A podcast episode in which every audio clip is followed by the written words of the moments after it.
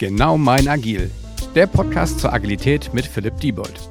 Herzlich willkommen zu einer neuen Folge des Genau mein Agil Podcasts. Heute habe ich den Sven bei mir, der sich auch gleich nochmal vorstellen wird. Aber bevor er damit anfängt, möchte ich euch nicht vorenthalten, dass wir uns heute über kontinuierliche Qualitätssicherung ähm, auseinandersetzen oder das besprechen wollen. Von daher aber, Sven, bitte stell dich doch erstmal allen Zuhörern vor und dann können wir mal schauen, was du darunter verstehst.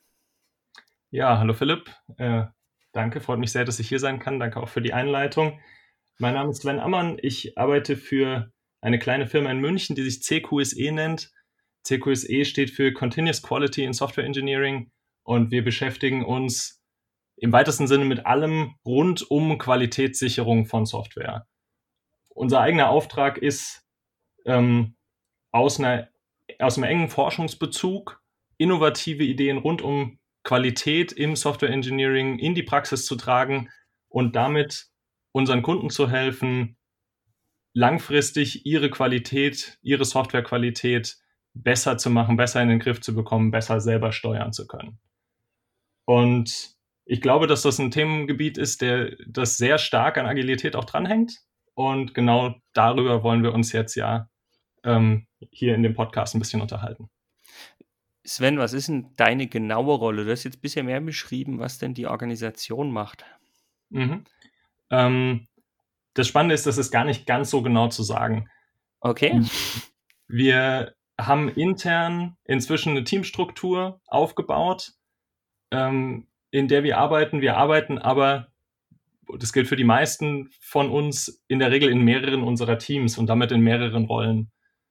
Ähm, und damit ist unser Firmen unsere Arbeitsweise intern eine sehr dynamische. Äh, ich habe spannenderweise die Tage festgestellt, dass das Wort agil in meinen anderthalb Jahren bei der CQSE jetzt erst ein einziges Mal gefallen ist, so bewusst in meinen Ohren. Ich glaube aber tatsächlich, dass wir sehr äh, agil arbeiten im Endeffekt. Ich habe angefangen, ähm, in der Kundenbetreuung zu arbeiten mit einem unserer größten Kunden, einfach in der, in der Betreuung, in der Einsatz, im Einsatz unserer Qualitätswerkzeuge, in der Beratung.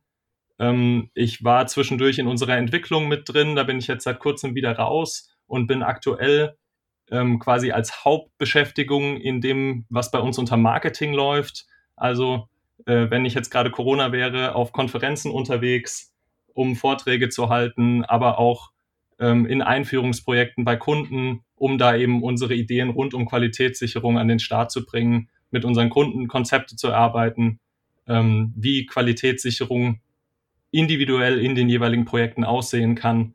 Das heißt, mein, mein Beschäftigungsfeld ist sehr, sehr weit im Endeffekt und äh, passt sich sehr darauf an, was, was eigentlich gerade akut ähm, sinnvoll ist, notwendig ist aus, aus Sicht unserer Firma, aber auch aus Sicht unserer Kunden.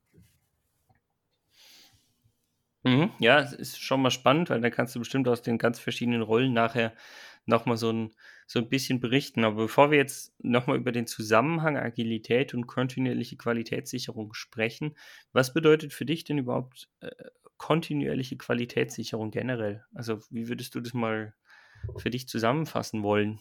Mhm. Ja, das ist eine sehr spannende Frage. Ich glaube, dass es nicht den einen Begriff oder die eine Wahrheit rund um Qualität gibt. Ich glaube, Qualität ist was ähm, sehr Individuelles und um mir jetzt einfach mal schamlos dein Motto zu klauen, würde ich sagen, es gibt quasi bei uns genau meine Qualität. Danke, ja. Jeweiligen Kunden. Ähm, ja, Qualität und Qualitätsansprüche an Software sind extrem unterschiedlich, je nachdem, aus welchem Bereich ich komme. Wenn ich jetzt daran denke, dass ich irgendwie einen App-Entwickler habe, der irgendwie die Qualität seiner App sicherstellen will, dann hat er ganz andere Anforderungen als jetzt der Softwarehersteller von Geldautomaten beispielsweise oder allgemein im, im Banking-Finance-Bereich, da sind die Sachen ganz anders. Oder wenn ich wieder rüber gucke in die Medizintechnik, da sind die Anforderungen natürlich auch völlig andere. Ähm, mhm. Und damit gibt es eigentlich nicht den einen Qualitätsbegriff, sondern eine unserer Herausforderungen, eine unserer Aufgaben, wenn wir mit Kunden anfangen zu arbeiten oder oft, oft auch noch Jahre später, ist immer wieder zu gucken, was ist eigentlich die Qualität, die ihr, folgt, die ihr verfolgt? Was sind eigentlich die Anforderungen, die ihr habt? Und äh, wie können wir euch dabei helfen, das zu messen, sichtbar zu machen, wie eigentlich euer aktueller Stand ist? und äh, dann daran arbeiten, wie das kontinuierlich besser werden kann. Ähm, bevor wir über das, das kontinuierlich gleich sprechen, das heißt, für mich klingt es so ein bisschen nach ähm, kontextbezogener Qualitätssicherung, würde ich jetzt mal nennen, oder äh, wenn ich noch tiefer gehe, eigentlich so ein bisschen auch situativer Qualitätssicherung. Trifft das so ein bisschen auch das, was du gerade beschrieben hast vorher? Ja, ich denke, die Begriffe kann man durchaus, kann man durchaus so anwenden. Es gibt natürlich so einige Dinge, ähm, die so ein bisschen Grundkonstanten sind, sage ich mal. Und äh, da geht bei uns der Fokus ganz, ganz stark in Richtung Wartbarkeit von Software, mhm. weil wir halt sagen, gut, wenn du jetzt Software entwickelst, die du für eine längere Zeit irgendwie als, als Wert in deiner Firma ansiehst und äh, die Software ist auf lange Sicht nicht wartbar, hast du auf jeden Fall ein Problem und damit schwinden auch alle anderen äh, Qualitätsanforderungen, die du haben kannst. Wenn deine Software nicht wartbar ist, ist es sehr unwahrscheinlich, dass deine Software sicher ist. Ähm, dann ist es vielleicht sogar unwahrscheinlich, dass sie korrekt ist, was ja mal so eine Grundanforderung vielleicht auch irgendwie wäre. Ähm, von daher gibt's da schon so, so Grundlagen, die bei vielen ähnlich sind. Aber dann geht es sehr stark äh, in die individuelle Richtung. Situativ hast du jetzt gerade gesagt, das ist äh, sicherlich ein, ein, schönes Wort, um das äh, zu charakterisieren. Hm. Nee, äh, ich glaube, da eine, eine, gewisse Grundbasis gibt es auf jeden Fall. Ich meine, aber trotzdem ist irgendwie die, die Wartbarkeit, wie du gerade gesagt hast, von der App irgendwie was anderes wie die Wartbarkeit einer, eines ABS-Systems äh, in den Bremsen oder sonst was, glaube ich. Ja. Äh, zumal ich da Multiplattform oder sonst was habe. Und das sind ja alles irgendwie Kontextfaktoren, über die man sprechen muss. Ähm, wenn wir jetzt ein bisschen mehr Richtung Agilität kommen wollen, du, du hast ja vorhin schon das erwähnt, kontinuierliche Qualitätssicherung. Mhm. Was, was heißt denn das für dich jetzt? Also was bedeutet da der Aspekt kontinuierlich?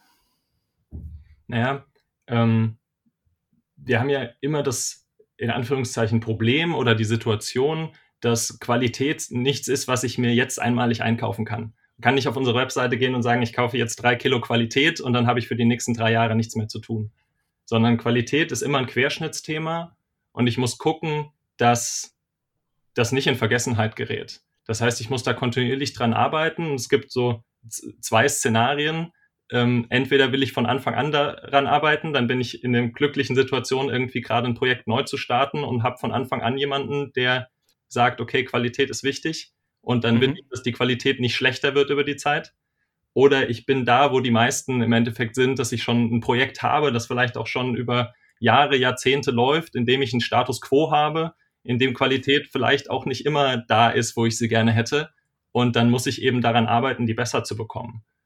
Und da ist jetzt der ganz spannende Punkt, ähm, den wir auch immer in, in agilen Kontexten natürlich diskutieren. Ich kann jetzt nicht einfach sagen, ich setze mich mal ein Jahr lang hin und mache nur noch irgendwie Qualitätsverbesserungen meiner Software, ja. weil äh, ich habe ja immer noch irgendwie einen Kunden oder einen Chef, einen Product Owner oder wie auch immer der jetzt heißt, der auch irgendwie von mir verlangt als Entwicklung, dass jetzt was Neues kommt, dass was verbessert wird. Das heißt, ich muss irgendwie diese beiden Dinge, Qualitätsverbesserung und Entwicklung, gemeinsam und zeitgleich machen. Und ich muss die irgendwie unterbekommen in meinem Entwicklungsalltag. Das heißt, ich muss dafür sorgen, dass die inhärentes Bestand, inhärenter Bestandteil meiner Entwicklung werden. Ähm, so ein bisschen, bisschen auch wie das agile Mindset. Ich muss irgendwie dafür sorgen, dass meine Leute da wirklich täglich von sich aus motiviert auch dran arbeiten. Ähm, weil wie, wie agile Methoden äh, kann ich auch so Qualitätssicherungsmethoden nicht einfach erzwingen und auf einmal achten alle auf Qualität. Das, das funktioniert nicht. Da muss irgendwie äh, viel am Prozess, viel am Mindset gearbeitet werden und äh, dann darauf hinsteuern, dass das eben ein kontinuierlicher Prozess wird, der eingebacken ist in die tägliche Arbeit. Mhm. Nee, also das finde ich super gut, dass du da schon die, die Analogie quasi zum, zum Thema Kultur und Mindset irgendwie bringst. Und ähm, das ist für mich auch ein ganz, ganz spannender Punkt, weil im Grunde bin ich da auch der Meinung, also Qualität oder eine gewisse Qualitätssicht äh, oder Qualitätsanforderung, die ich sozusagen als Unternehmen oder als Person vielleicht selbst habe, die muss ich eigentlich im Mindset festigen. Also ich muss einfach diesen gewissen Qualitätsanspruch oder sowas sozusagen haben. Und äh, das Spannende ist ja ähnlich wie bei Agilität generell, unabhängig jetzt von dem konkreten Anknüpfungspunkt Qualität und kontinuierliche Qualitätssicherung. Also aus meiner Sicht, ich habe ja verschiedene sage ich mal, agile Bausteine, sowas wie eine Definition of Done. Da drin kann ich ja gewisse Qualitätsaspekte oder Charakteristiken irgendwie festsetzen. Aber Zielsetzung hinten dran ist ja nur, dass ich eigentlich bei den Leuten sich verinnerlicht, dass ich eine gewisse Qualität eben haben möchte und dass ich dafür irgendwie auch Zeit und dementsprechend auch Geld investieren möchte. Aber äh, da geht es nicht eigentlich um den einzelnen Baustein, sondern wirklich mehr um, um das große Ganze, was ich damit halt erreichen will. Nutzt ihr auch solche Bausteine sozusagen, wo du sagen würdest, die haben was mit kontinuierlicher Qualitätssicherung zu tun? Ja, auf jeden Fall. Ähm, also ich würde mal sagen, so das, was man, was einem als erstes begegnet, wenn man irgendwie über Software-Qualitätssicherung und kontinuierliche äh, Qualitätssicherung in dem Bereich nachdenkt und vielleicht auch ein bisschen sucht, was es da so gibt, landet man ganz schnell auf äh, diesen ganzen Analyse-Tools, die es für Software so gibt. Sei das jetzt irgendwie Findbugs oder Sonar äh, oder auch Teamscale, das ist in dem Fall die Plattform, die wir selber entwickeln. Und also erstmal über Metriken quasi zu sprechen und genau. dann quasi diese dann, zu messen. Dann kommt man ganz schnell in den Bereich verschiedene Metriken, wenn ich jetzt bei statischer Code-Analyse bin. Ähm, und ich glaube, das ist wichtig, solche, solche Werkzeuge zu haben, weil mhm. in ganz vielen Softwareprojekten, gerade in den, in den großen, über die ich schon gesprochen habe, die vielleicht auch schon irgendwie 1, 2, 15, 20 Jahre Historie haben, kann ich ja gar nicht mehr manuell irgendwie jemanden dran setzen, der jetzt sagt, okay, ich habe das ganze System im Überblick und ich weiß, wie die Qualität an jeder Ecke ist. Das funktioniert einfach ja nicht. Das heißt, ich brauche an der Stelle irgendwie schon Tool-Unterstützung, ich brauche Werkzeuge an der Hand.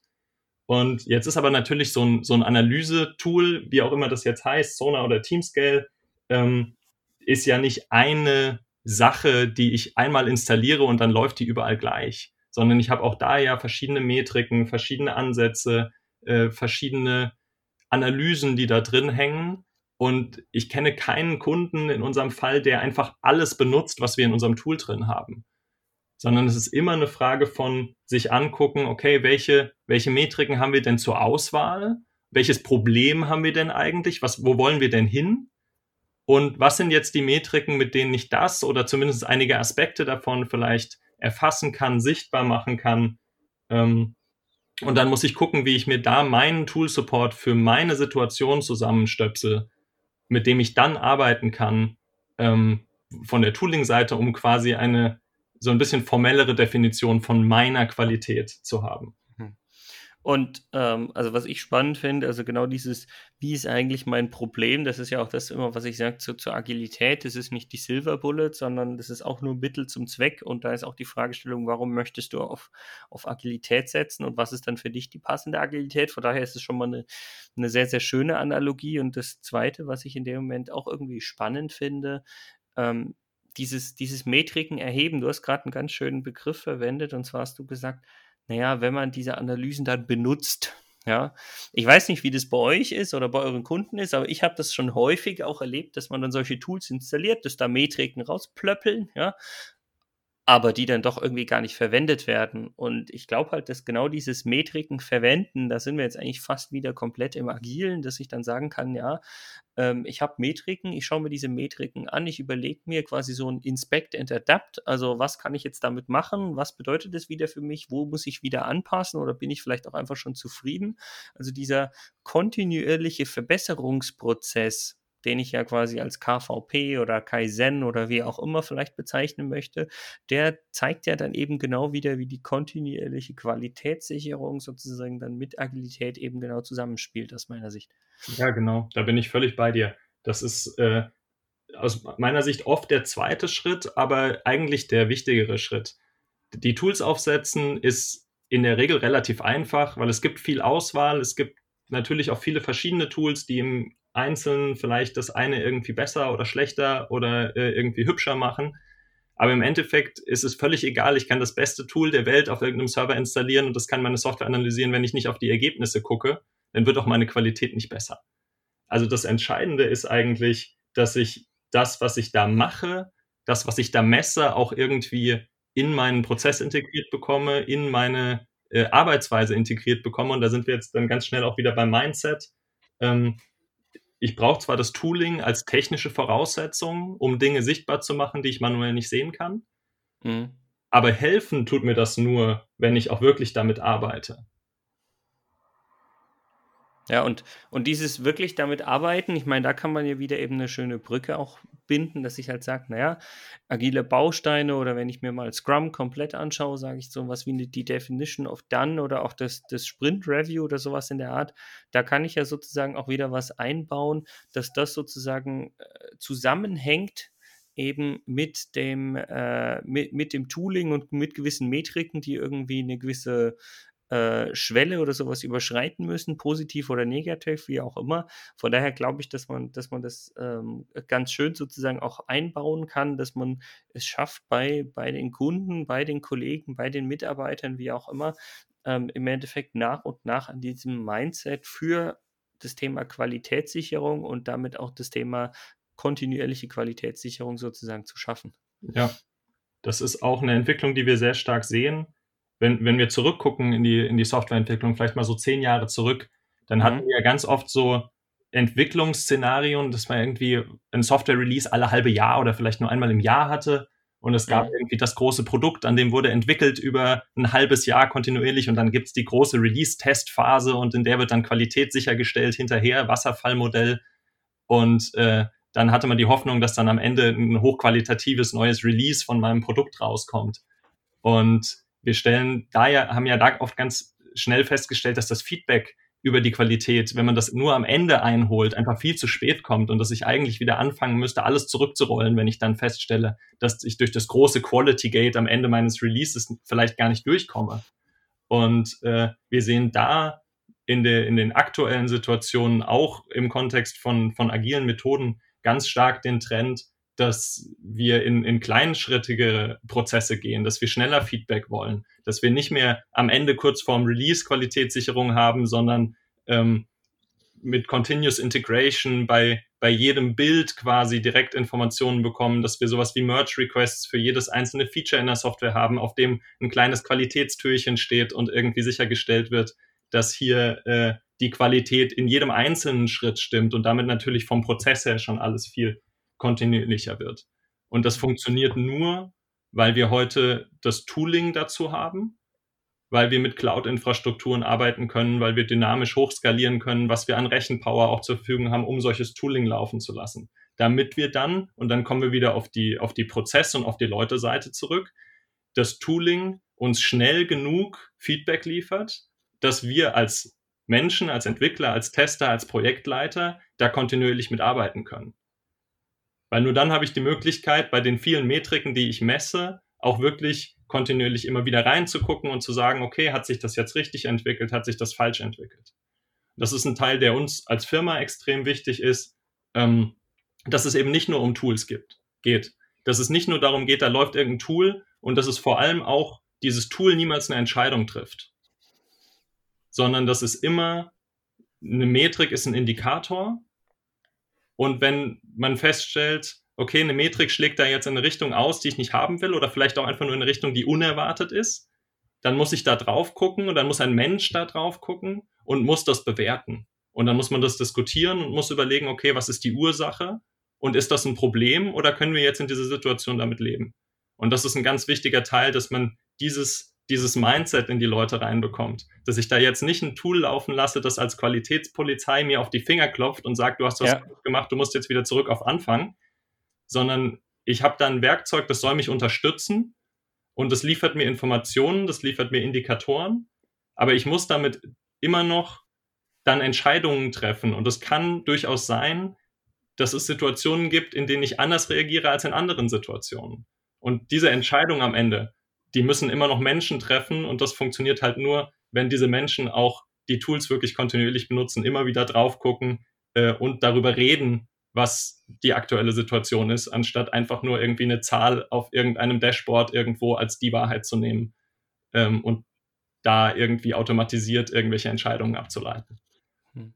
Was, was vielleicht an der Stelle wichtig ist, ich versuche mal eine andere Analogie aus, aus ähm, der Agilität nochmal hervorzuholen. Ja. Also für, für mich ist es so, dass diese ganzen Metrikenwelt, egal ob ich die jetzt mit einem Tool erhebe oder, oder Gott weiß wie erhebe, ist ja nichts anderes wie Feedback. Nur, dass dieses Feedback jetzt nicht von einem Stakeholder oder von einem Kunden kommt, sondern eben durch ein Tool irgendwie eine Zahl rausgeschmissen wird. Mhm. Aber auch da ist es ja so, also wenn ich jetzt zum Beispiel sage, ein, ein Scrum Review sitzt ein Product Owner, der holt sich Stakeholder rein und die Stakeholder sehen dieses Produkt und geben dazu Feedback, sagen, ah, das gefällt mir jetzt nicht so und so weiter und so fort. Mhm. Dann heißt es ja noch nicht zwingend, dass ich alles über den Haufen werfe, sondern der Product Owner nimmt einfach dieses verschiedene, diesen verschiedenen Input oder dieses Feedback auf, egal ob der jetzt von Menschen kommt oder ob ein Tool ihm gesagt hätte, hier so und so ja. und ähm, bewertet das. Und dann sind wir genau wieder bei diesem Qualitätssicherungsbewertungsprozess und ähm, dementsprechend leitet er für sich dann irgendwelche Ergebnisse ab. Das kann sein, dass er es so sein lässt, es kann aber auch sein, dass er irgendwie alles über den Haufen wirft,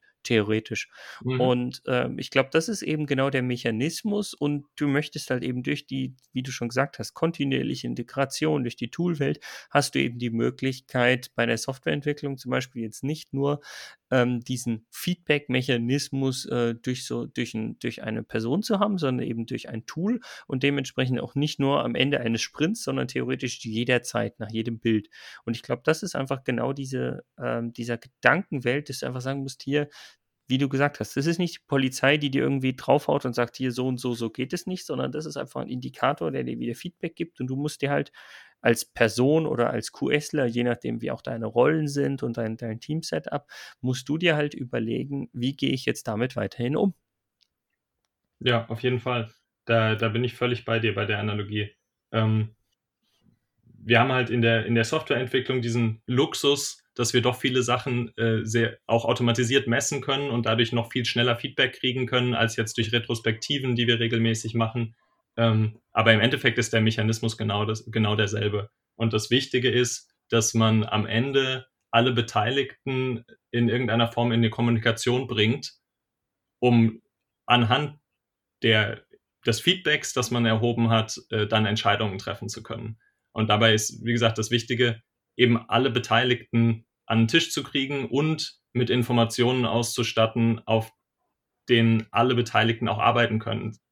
Wo dann auf mhm. einmal Entwickler mit Managern, mit Testern äh, reden können und eine gemeinsame, äh, gemeinsame Grundlage haben, um sich zu überhalten, unterhalten darüber, wie, wie soll es jetzt eigentlich weitergehen, in welche Richtung geht es, welche Entscheidungen treffen wir jetzt.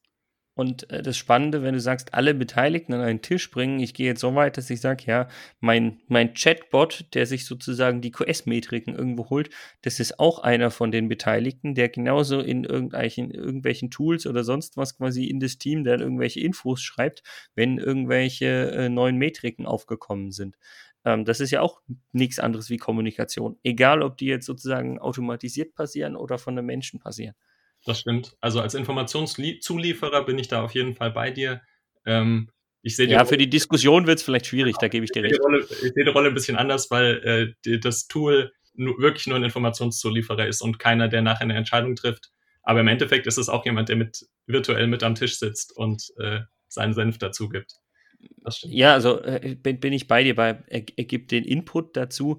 Ähm, nur weil du eben den Begriff gesagt hast, von wegen alle Beteiligten müssen kommunizieren, wo ich sage, äh, ja. ja, mit, einem, mit einem Tool ist es natürlich eine sehr einseitige Kommunikation im Sinne von, er liefert dir nur Input, aber es ist sozusagen Kommunikation, weil wenn diese Kommunikation eben nicht da wäre, dann fehlt der Information und damit ist quasi wieder diese Entscheidungsfindung schwieriger.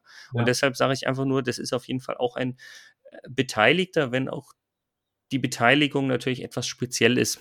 Ja, wobei so einseitig ist es ja oftmals gar nicht. Du hast es vorhin schon äh, mit ähm, Inspect und Adapt angesprochen. Wir sind, wir sind ja oft in einem, in einem bidirektionalen Verhältnis auch mit den Tools. Ich kriege Ergebnisse und wenn ich feststelle, das passt aus irgendeinem Grund nicht, dann muss ich vielleicht auch Zurückfeedback liefern an das Tool und sagen, hey, äh, folgende Einstellung bitte mal ändern, weil ähm, so wie das im Moment läuft, hilft mir das vielleicht auch gar nicht. Also so ein unidirekt mhm, ja. Kommunikation vielleicht sogar gar nicht, wenn man es aufs große Ganze sieht. Ja, das stimmt. Genau. Ähm, die spannende Frage ist jetzt, gibt es noch einen Punkt, der dir irgendwie einfällt, wie irgendwie das Thema Qualitätssicherung, kontinuierliche Qualitätssicherung bei oder mit oder in Agilität verankert ist? Fällt dir da noch irgendein Punkt ein oder sagst du, wir haben jetzt eigentlich mal so ein bisschen äh, ja mal grob drüber diskutiert, wie das damit zusammenhängt, auch mit dem Thema Feedback-Mechanismus über Tools und ähm, in dem Mindset zu verankern. Ja, also ich glaube, wir haben das, das Thema Qualität und kontinuierliche Qualitätssicherung, äh, die Parallele haben wir jetzt, glaube ich, ganz gut, äh, ganz gut erfasst ein Thema, in das man noch rübergehen könnte, wäre das Thema Change Management, das damit unweigerlich zusammenhängt. Wir haben es ja gerade schon mehrfach gesagt, es geht immer darum, auch das, das entsprechende Mindset reinzukommen. Die Frage ist, ob wir das hier in dem Rahmen jetzt noch andiskutieren wollen.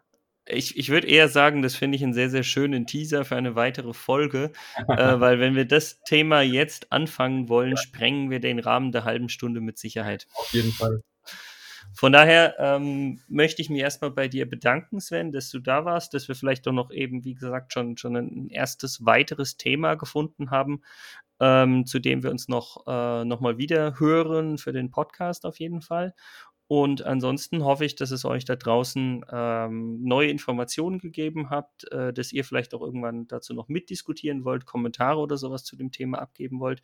Von daher hoffe ich nur, dass ihr auch äh, zur nächsten äh, Folge wieder reinschaltet. Ich möchte mich bei dir nochmal bedanken, Sven. Sag aber schon Tschüss in die Runde. Bis zum nächsten Mal. Macht's gut.